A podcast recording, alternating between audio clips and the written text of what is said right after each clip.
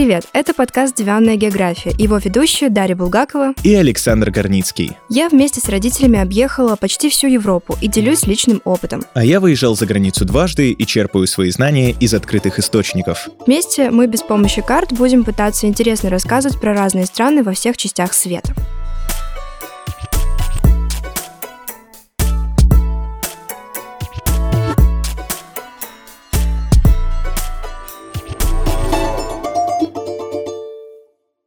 Сегодня мы будем говорить о стране, которая просто утопает в тюльпанах, о стране, которые на каждом шагу едят селедку и пьют можжевеловую водку. Стране, которая подарила нам великих художников Винсента Ван Гога и Иронима Босха о Нидерландах. Нидерланды. Нидерланды. Нидерланды. Нидерланды. Первый паспорт с указанием нейтрального пола выдан в Нидерландах. Футбольная революция в Нидерландах. 19-летняя Элен Факема стала первой женщиной, которая сыграет в профессиональной мужской команде.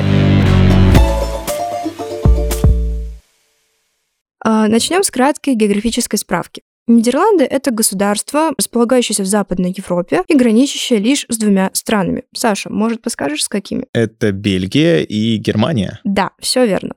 Столицей Нидерландов является Амстердам, велосипедная столица мира. Говорят в Нидерландах на нидерландском языке, меньшинство населения говорит на фриском. На данный момент в Нидерландах проживает около 17 миллионов человек, Ничего себе. что в три раза превышает численность населения Норвегии. Э, Если взглянуть на Нидерланды с высоты птичьего полета, страна напоминает расчерченный лист школьной тетради. Каждая клеточка — отвоеванный у соленых вод Северного моря кусочек суши или польдер. И он остается сухим вопреки своему положению ниже уровня моря. Там есть э, системы дамп, и системы для отвода воды. И первоначально функцию отвода воды выполняли ветряные мельницы, которых в Голландии очень много. И то есть, если вот эти дамбы прорвет, плотины, то все затопит.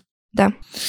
Грустно, наверное, голландцам от глобального потепления сейчас. Ну, думаю, да, но мне кажется, что поскольку эта система уже испытана веками, то, скорее всего, у них есть какой-то план «Б», который... Будем надеяться, что он у них есть. Да, или план С, который поможет им спастись э, в случае непредвиденной ситуации. По форме правления Нидерланды представляют собой конституционную монархию. Монархию. Монархию. Ничего себе. Да, э, во главе государства стоит монарх. Он осуществляет исполнительную и законодательную власть совместно с правительством и парламентом. То есть у него и власть есть. Да. Он не как королева А, Великобритании царствует, но не правит. Нет, у него э, есть власть, и, собственно, он имеет право принимать решения. Но есть такой очень интересный факт, что кандидатуру на пост, если можно так сказать, жены короля или мужа королевы должен утверждать парламент. Ну, это, в принципе, нормальная практика. По-моему, в Великобритании что-то вроде того же, нет? Нет, там такого нет. В целом ты имеешь право жениться и выходить замуж за кого хочешь. Если семья против или королева против, тогда это А, проблема. это королева вот, уже э, решает. Да, с Меган Ну, Маркл раньше было. решала. Да, да, да. Сейчас уже, к сожалению, она ничего решить не может. Все А уже ты- сделано. А то есть э, королева в Нидерландах тоже может быть как бы главой государства. Да, она тоже может быть главой государства, если она является старшей в роду, ну, наследницей. То есть там идет э, преемственность власти по старшинству, Да. э, но при этом по... Как это называется? По перворождению? По Первородство. первородству. Да, да, да. Понял. Там, Даже э, если женщина первой родилась и есть наследник мужского пола, но он младше, то наследует женщина. насколько я поняла, да. Ничего себе. Нынешнего короля Нидерландов зовут Вильям Александр. И примечательно, что у него есть профессия и образование. Он получал его в одном из нидерландских университетов. Интересно. Он по образованию историк. А, ну нормально. Я думал, вдруг садовник какой-нибудь. Нет.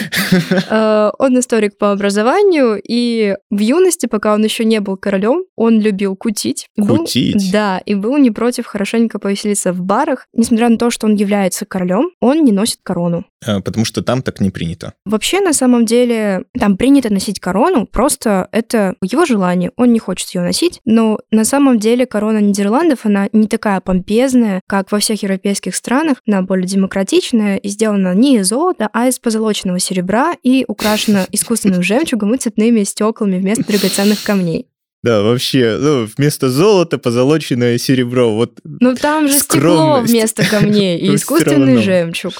И, А. кстати, между прочим, кроме того, что он является историком по образованию, у него есть еще одна профессия, которая связана с ответственностью за большое количество людей. Предлагаю тебе предположить, что это за профессия. Менеджер, Нет, но он тоже чем-то управляет. водитель. Нет. Ну, почти. Ладно, а, не буду а, тебя мучить. На самом деле он является пилотом Да? авиакомпании КЛМ. В смысле авиакомпании? Он, он был принцем и работал в авиакомпании. Он водит э, как семейные чартерные рейсы, так и А. некоторые рейсы реальной компании КЛМ. То есть он возит людей, но он проходит кабину пилота тогда, когда уже все зашли, и представляется именем Александр. То есть, вот у него есть как бы работа, да, управлять страной, и вместо этого он такой, ой, извините, у меня там вызов, мне надо полететь там в Новую Зеландию. Ну, условно, он же правит совместно с правительством и парламентом, поэтому, я думаю, какие-то функции могут исполнять и эти органы. А он иногда, да, занимается тем, что водит самолеты, и если все-таки кто-то другой займет престол, то тогда он сможет работать пилотом. То есть можно сказать, что он работает королем на полставки. Да, у него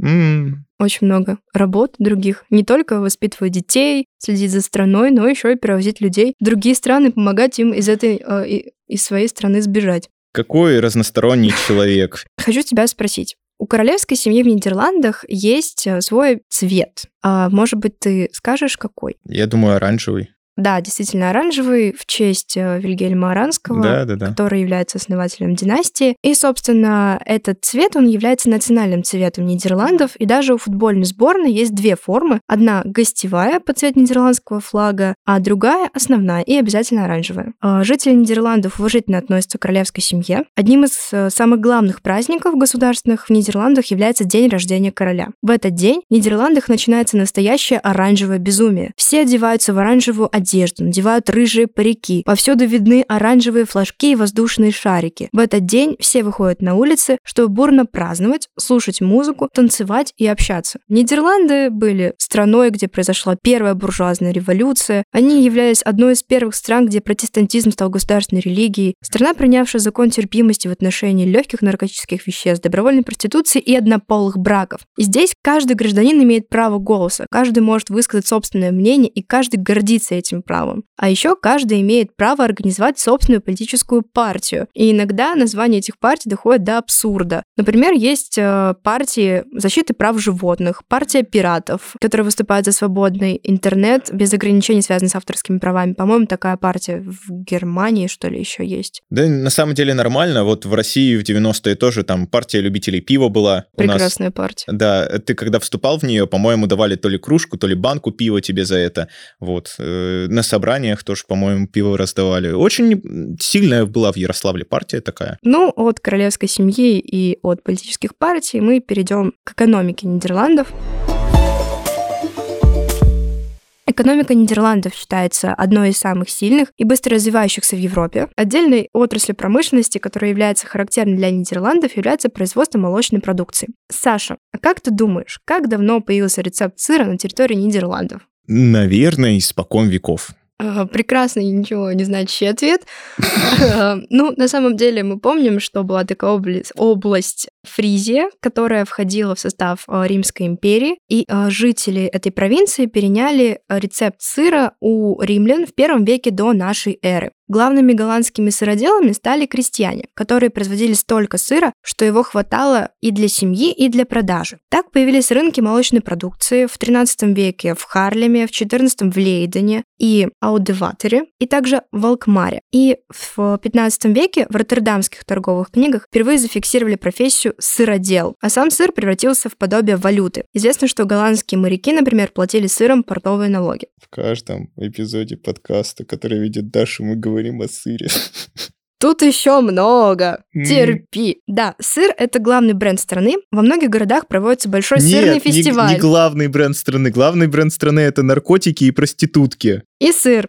Нет, Да. я, я только от тебя узнал, что там сыр есть. Да прекрати, нормально там все. Так, самый известный сырный фестиваль проходит в городе Алкмар, который также называют городом сырных голов. В день фестиваля местные жители надевают шляпы в виде кусков сыра, а на главную площадь носильщики сыра, представители одной из древнейших гильдий в Нидерландах, одетые в белые брюки и куртку, выносят сыр. Кстати, я была на одном из таких фестивалей. Конечно, М, как я како- могла как пропустить? Совпадение. такое событие, да, как раз го- в городе Алкмар мы были. Это- М. да, это было достаточно феерично.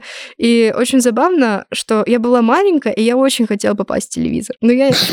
Да, но я плохо знала английский, французский не знала, голландский тоже. Но я очень очень, очень хотела. И там как раз брали интервью, и я лезла вперед. Вперед, так хотела, так хотела. Но папа не хотел, поэтому меня увели в музей пива который тоже находился в этом городе. И, соответственно, там тоже очень интересно, там показаны все стадии производства этого пива, и можно его даже выпить, пройдя все вот эти стадии. Тебе не дали? А, Конечно, нет. Мне не дали, мы не пошли пить пиво. Мы просто пошли потом гулять и есть сыр. Пойти в музей пива, где э, дают дегустировать пиво и не продегустировать пиво. Идеально. Э, Да, прекрасно. Но в Нидерландах на самом деле не такое хорошее пиво, как, например, в Германии. Оно не считается топовым в этих рангах. Хотя Нидерланды тоже много его производят. Я слышал, бельгийское пиво хорошее. Да, бельгийское пиво вообще шикарное. Там есть пиво на основе вишневого сока. Оно называется Крик. И оно такого прекрасного... Не пьющий человек вам рассказывает про чудесные свойства пива. Ну, я-то не пьющая, но родители-то у меня, они готовы были испробовать этот напиток богов.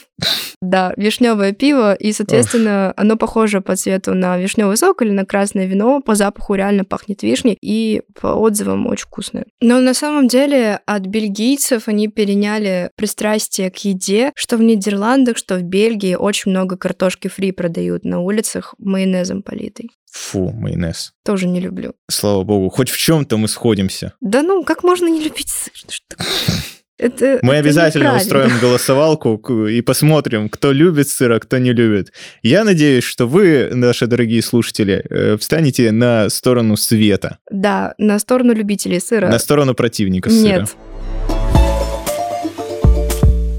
Еще одной визитной карточкой Нидерландов, конечно же, являются тюльпаны. И это их важнейший экспортный товар. Серьезно. Да, причем в системе нидерландских ценностей тюльпан занимает особое место. Для голландца считается честью, когда за особые заслуги перед Отечеством его именем называют новый сорт. Все задаются, наверное, вопросом, почему в Нидерландах появились тюльпаны, если там такой уж холодный климат, не приспособленный, по идее, для них. На самом деле они в Нидерландах возникли не сразу, а проникли из э, Османской империи. И когда они попали в, собственно, в страну, в Нидерланды, тюльпан сразу превратился в символ статуса и достатка. Им хотели обладать аристократы и те, кто стремился в их круги. И как раз в 17 веке Нидерланды находились в состоянии экономического расцвета и стали главным торговым и финансовым центром Северной Европы. Модные дорогие тюльпаны пришлись как нельзя кстати. Так, ну, нам стоит поговорить еще об одной визитной карточке Нидерландов, о квартале красных фонарей. Появление улицы красных фонарей в Амстердаме сложилось исторически. Амстердам был портовым городом, из которого ежедневно уходили в море и возвращались из плавания десятки судов. В городах представили питейные заведения и были популярны услуги интимного характера. В XIV веке в Европе в ночное время мостовые были совершенно темны, поэтому запоздавшие прохожие освещали себе в путь фонарями с горящей свечой внутри. Горожане, дабы оградить честь своих жен и дочерей от посягательств подвыпивших матросов, сошедших на берег после многомесячного плавания, обязали проституток подсвечивать свои фонари красным цветом. И с тех пор красный фонарь стал символом продажной любви. У нас это желтый билет, а там это красный фонарь. Да. И с 16 века магистрат Амстердама отдал отдельный квартал города в полное владение ночным бабочкам обязав их платить налог в виде одного таллера с рабочего места или кровати. Район получил название «Квартал красных фонарей», а дамы легкого поведения перестали бродить по ночным мостовым Амстердама в поисках клиента, проводя время у распахнутых окон своих комнат в красном квартале. Именно так появилась витрина торговли телом в Амстердаме, во все времена привлекавшая в город толпы туристов. Но, несмотря на то, что толпы туристов приходили посмотреть на проституток, и это приносило деньги, власти Амстердама пытались добиться того, чтобы это все закрыть и запретить. Почему? Потому что Амстердам — это город с богатой историей, Так. и они не хотели, чтобы туда приезжали как в город со статусом легализованной проституции и наркоты. Так а сейчас так происходит. Папа, дай ключи от машины, надо съездить в аэропорт. Нужно встретить там рейс из Амстердама. Пацаны обещали загнать мне пару килограммов Да, но, кстати говоря, ладно, забегу вперед, скажу, что с 2021 года экскурсии в квартал красных фонарей закрыты, и квартал добивается того, чтобы он был перенесен за черту города. О, это грустно, наверное. Мне кажется, что вот эта вот проституция, квартал красных фонарей, он сейчас очень хорошо ассоциируется с Амстердамом. И вынося такой квартал за пределы города, Амстердам все-таки лишается какого-то своего колорита. Возможно. Но когда я была в Амстердаме, и мы ходили в квартал красных А фонарей, ты ходила все-таки? я ходила туда, да, Так. мне было 10 лет, Вот. и я пошла туда. Вот, расскажи, как там все устроено. То есть там реально вот такие вот витрины, в которых, ну, я не знаю, за стеклом стоят разные женщины в такого легкого поведения, все такие красивые. А, Или они подходят и выдают тебе вот эти вот, как э, на улице флайеры выдают, типа, пользуйтесь услугами Снежаны. Снежана, скидка пенсионерам 20%. как у замятина, талоны на любовь. А, да. Нет, нет, такого нет. Ну, есть специальный квартал красных фонарей, про который знают. Даже есть указатель на него. И в целом, когда туда заходишь, ну, мы ходили днем, соответственно, там нету красного света, просто обычная улица, и стоят э, дамы в нижнем белье, А, а где они стоят? дом, там большое окно, витрина, и они там стоят в различных позах. Они все в одном окне стоят или у всех Нет, отдельно? Нет, у каждой отдельное окно, и там очень много домиков, куда можно зайти, получить услугу, и в каждом доме по несколько окон. Это централизованно как-то оплачивается? То есть они, у них есть какой-нибудь профсоюз, что они устанавливают цены на сексуальные услуги, что типа не ниже этого, не выше этого, э, там больничные у них оплачиваем, не оплачиваем? А, насчет этого я не знаю, но с 2000 года этих ночных бабочек принято считать индивидуальными предпринимателями, и не платят все налоги, они обязаны проходить проверки как раз вот у налоговой и санитарной службы, должны заниматься также отчислениями в пенсионные страховые фонды, и да, возможность создавать профсоюзы у них тоже есть по защите как раз своих прав. А вот ты говорила, что ты заходила в этот э, квартал красных фонарей. Расскажи, что вы там делали, может... Как ты плохо думаешь про мою семью. Короче говоря, мы просто зашли, посмотрели, походили по улицам. Я у- увидела женщин в нижнем белье. Они меня поразили. Я все время пыталась допытаться у мамы, кто же эти красивые тети. э, Чем они занимаются? чем они да? занимаются, что Почему? они А, Им же тут- холодно, наверное. Э, что они тут делают, им же холодно, почему они стоят не в одежде.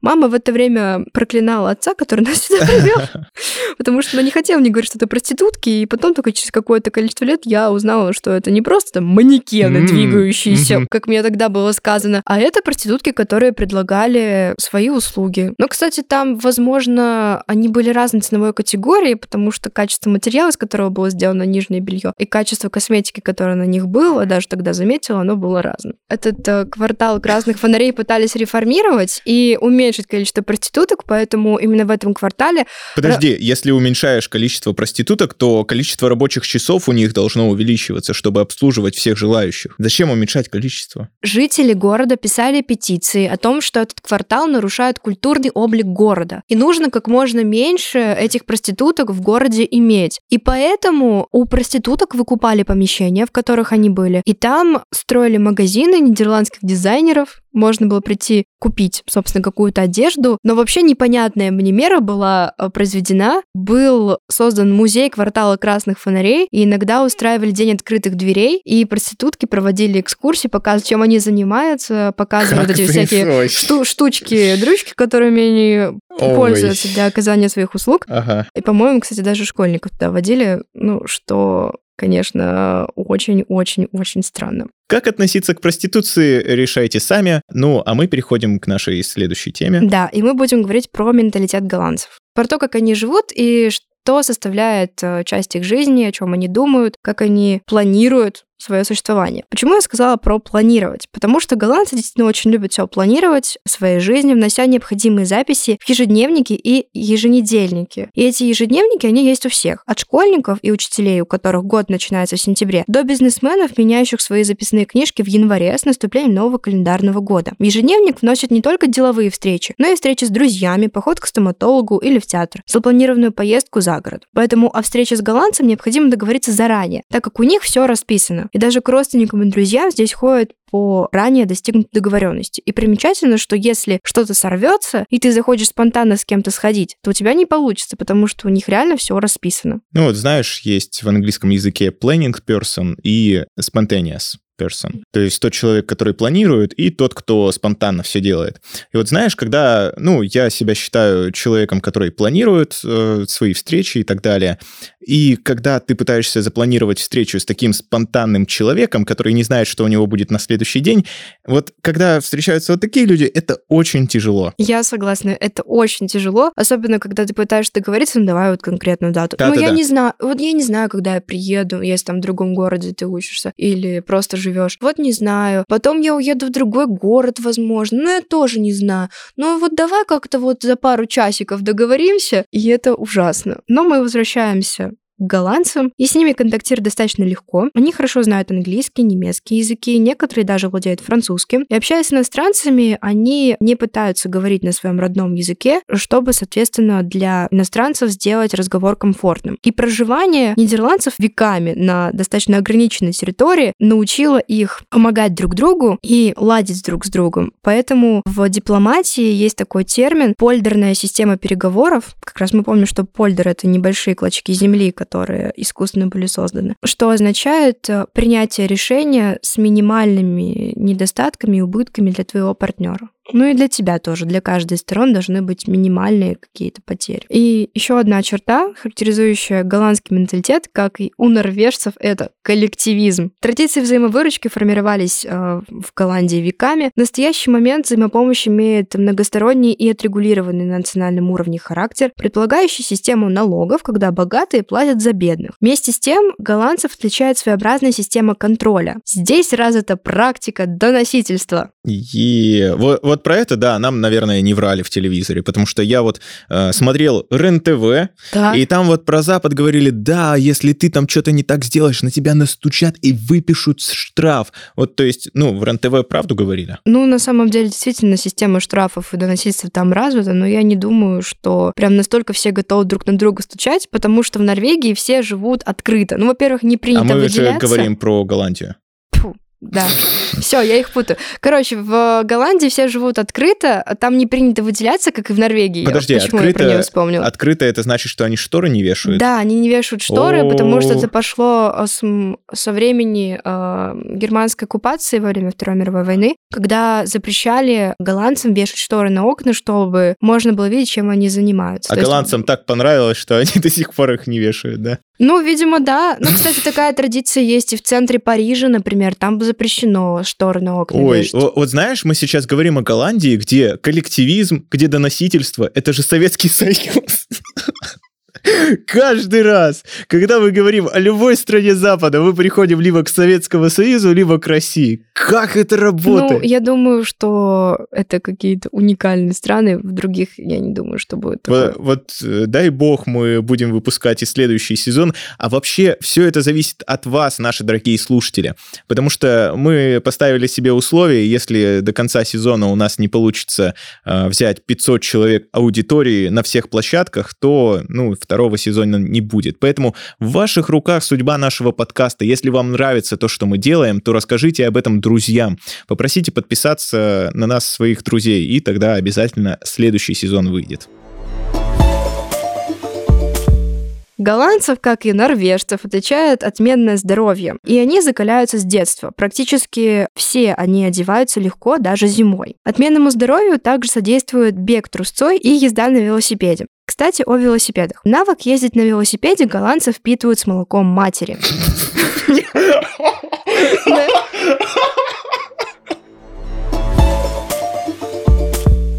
На велосипеде ездят в магазин, отвозят детей в детский сад и школу. Как они добираются до школы? Ну, во-первых, мы будем говорить про систему школьного образования э, в Голландии. Круто. Да, и суть в чем, что обычно выбирают школу, которая недалеко от дома. Ну, как в России. Да, и и именно отдается приоритет э, тем ребятам при приеме в школу, которые живут рядом. Потому что в Нидерландах нет системы школьных автобусов. Дети, они добираются на велосипедах, либо их родители привозят на машинах. И, кстати говоря, с 12 лет детям разрешено самостоятельно на долгие дистанции ездить на велосипеде, и они сдают специальный экзамен по вождению велосипеда в 12 лет. Даже премьер-министр Нидерландов ездит на работу на велосипеде. М-м. И- А, а вот король, как он? Он тоже на велосипеде ездит? Король, насчет велосипеда я не знаю. Он на самолете Но, о, но он участвует в соревнованиях, про которые мы тоже будем говорить чуть-чуть попозже. Бег на коньках. О, кстати, бег на коньках, то есть он конькобежец. Да. Круто. Какой он разносторонний человек.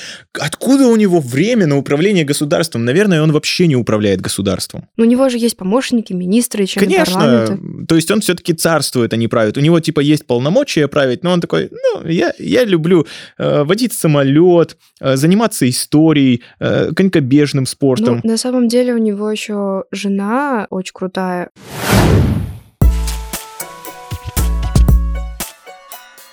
Вы послушали первую часть эпизода про Нидерланды. Это последняя страна, про которую мы говорим в этом сезоне. Не забудьте подписаться на нас там, где вы слушаете наш подкаст. Рассказывайте о нем друзьям и делитесь с близкими, ведь от этого зависит, выйдет ли второй сезон. В следующей части мы поговорим о пьяных велосипедистах Амстердама, об очередном хобби нидерландского короля, о том, почему в школах Голландии не задают домашку и зачем Ван Гог отрезал свое ухо. Кстати, мы с Дашей так и не поставили точку в вопросе про сыр, так что переходите в наш телеграм-канал и выбирайте сторону света. Услышимся на следующей неделе.